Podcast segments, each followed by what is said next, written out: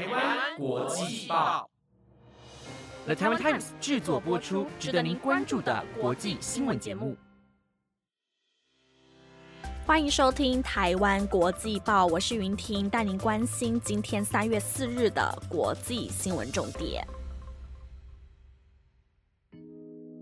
各位听众朋友们好，今天已经来到了本周的第四天了。不知道上班上课的朋友们工作了这四天，有没有跟我一样觉得非常的疲累？尤其最近的天气啊，实在是很冷，所以早上的课其实我常常都会不小心要睡过头才出门。然后骑机车外出的时候啊，那个寒风吹来真的是有够冷，所以我常常边骑车边觉得很厌世。但是我们平常该做的事情还是要做，所以相信大家也同样都有在自己的岗位上尽心尽力。我们只要再努力一天就可以放假喽。那接下来带大家看到几则云婷为各位整理的国际新闻。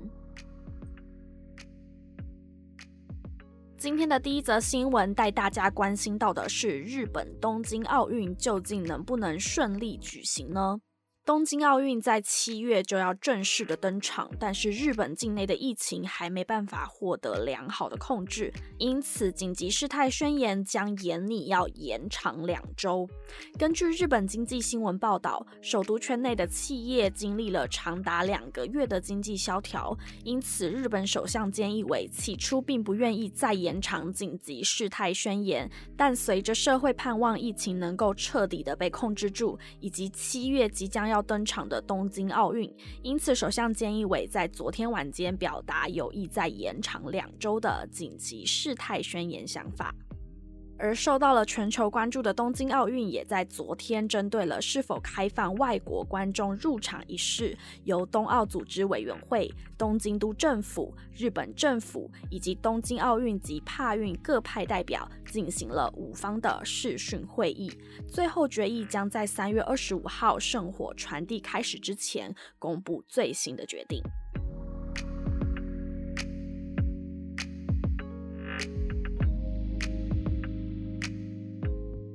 接下来带您关心到美国方面的消息。第一则是与台湾人非常相关的国家安全战略暂行指南。美国总统拜登在昨天首度发布的国家安全战略暂行指南中提到，要捍卫民主价值，并重建美国的全球领导地位，也要支持中国的邻国与商业伙伴捍卫其自身利益，并依据美国的长期承诺，我们将会支持台湾，也捍卫在香港新。疆以及西藏地区的民主和人权。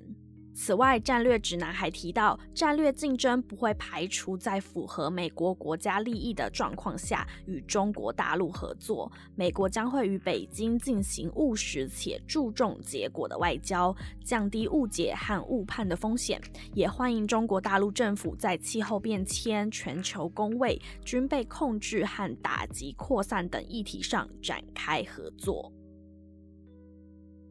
除了昨天美国发布的国家安全战略战行指南受到关注之外，持续近两年的中美贸易战也已经扩展到了社会的其他层面，像是在美国犹他州就通过了一项决议，要求该州要关闭由中国资助的孔子学院。根据美国之音的报道，美国犹他州的众议院在二号通过了一项保护犹他高等教育机构免受中国共产党影响的决议，要求犹他大学以及南犹他大学在二零二二年十二月一号以前要关闭孔子学院。对此，犹他大学表示，本校已经计划在二零二三年关闭孔子学院，但因为决议案的关系，已经决定提前关闭。而南犹他大学。则回应，若决议案通过，该校也将落实这一项政策。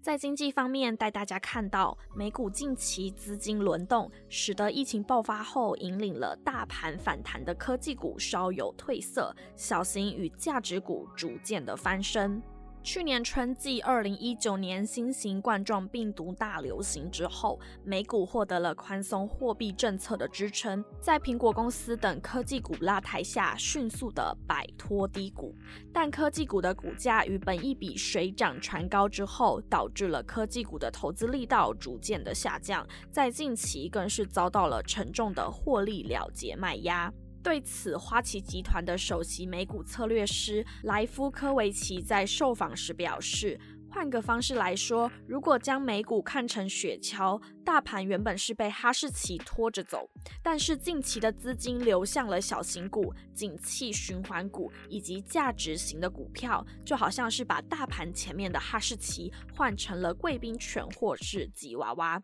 以标准普尔五百指数来看，科技股全占了二十八 percent，与景气联动密切的金融能源股仅占了十四 percent，还有二点五 percent。小型犬要取代哈士奇来拉动整个雪橇，势必是困难许多。所以，投资人预期的糟糕结局，短期之内不会发生，但是仍然要算准何时出场。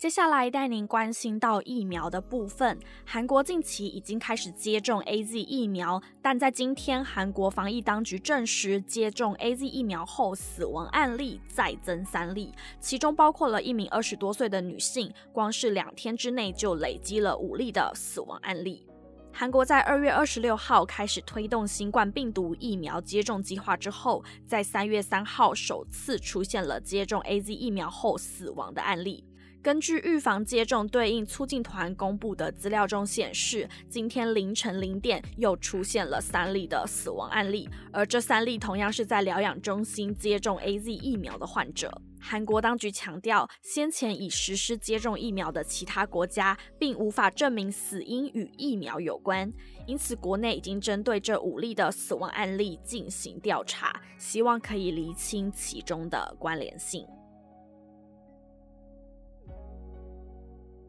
新冠疫情重创了全球的经济，光是在台湾就有不少店家因此歇业，更何况是疫情更严重的国家。因此，许多的商家纷纷的朝电子商务迈进，像是全球知名的美国动画公司迪士尼，就计划关闭北美地区约六十家的专卖店，相当于是关掉了全世界约二十 percent 的专卖店。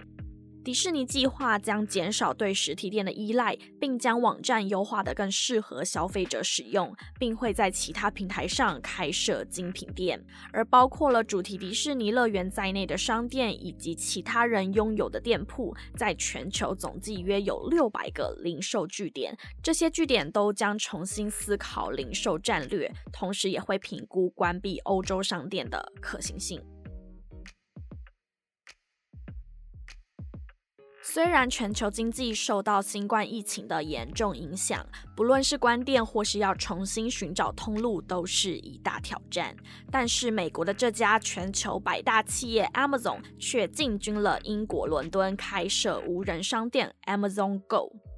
Amazon 在美国当地已经开设了二十六家以 Amazon Go 为品牌的无人商店，采用自家开发的无人收银自动结账系统，同时也经营提供生鲜食品、日用杂货的 Amazon Fresh。而如今，这样的销售模式将首次拓展至海外市场。英国伦敦的这家 Amazon Fresh 品牌超市是 Amazon 首次在美国以外的地区所开设的第一家无人商店。而这家无人商店跟美国的做法相同，是运用一系列的摄影机以及感测器来追踪店内的消费者。他们可以将商品从货架上取出，并在离开商店后自动从信用卡扣款完成购买，不需要收银人员将品项一一的结账。此外，Amazon 还在英国引进了一个全新的自有食品品牌 By Amazon，将会在伦敦独家贩售。